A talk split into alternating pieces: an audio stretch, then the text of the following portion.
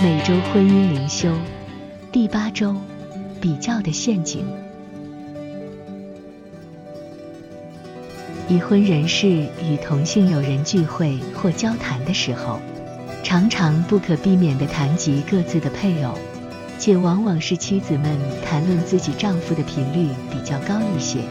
当然，这都是非常正常的分享，也可以是帮助自己婚姻成长的机会。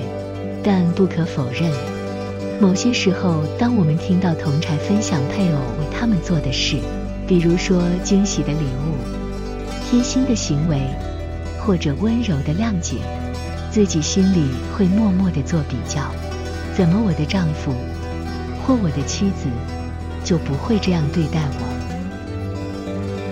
事实上，无论是比较我们的配偶、家庭、孩子，还是自己本身，当我们把我们的生活与他人相比较时，我们就陷入了自己设下的陷阱。老罗斯福总统有一句名言：“比较是喜悦的贼。”比较的危险在于，我们可能开始相信我们应该拥有我们没有的东西，这是一种分心。我们没有专注于上帝以及他为我们所做的一切。现实状况是，我们不能同时感到嫉妒和感激。也许你希望你的妻子在应付完一天的工作之余，还能够在你回家时端上精心制作的热腾腾的饭菜。也许你希望你沉默寡言的丈夫能写诗表达他的爱，或随时给你惊喜小礼物。但可能他不是妙笔生花的莎士比亚，他也不是美洲拓荒者那样的女性，而你可能忽视了上帝赏赐给你配偶的美好特质，忽视了那个人是谁。以及他们已经如何爱你。当你感到嫉妒时，开始希望你拥有你认为别人在婚姻中拥有的东西时，你可以做一些事情。首先是为他人的幸福而感到高兴，这是摆脱比较陷阱的最佳方法之一。要真诚地鼓励和赞美你的朋友及其配偶，然后。在心中重播你自己的精彩片段，因为我们往往只是看到别人生活里的最佳片段。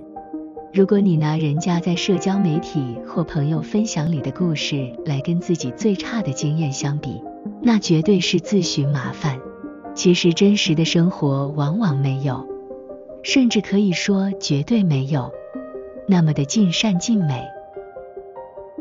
最后，检视自己。如果你觉得配偶在某些地方有缺乏，甚至觉得自己嫁给或娶到一个很不堪的人，很可能同时你自己不是如自己想的那么完美。所以不要拿配偶跟人家比较，问问自己看有什么地方可以改善。最后，请记得，没有人的婚姻始终是完美的。比较只会蒙蔽你看清自己生活的眼睛，并偷走你的幸福。本周的功课：看看你在社交媒体上关注的账户，取消关注那些经常让你感到嫉妒、不安全或对自己拥有的不满意的账户。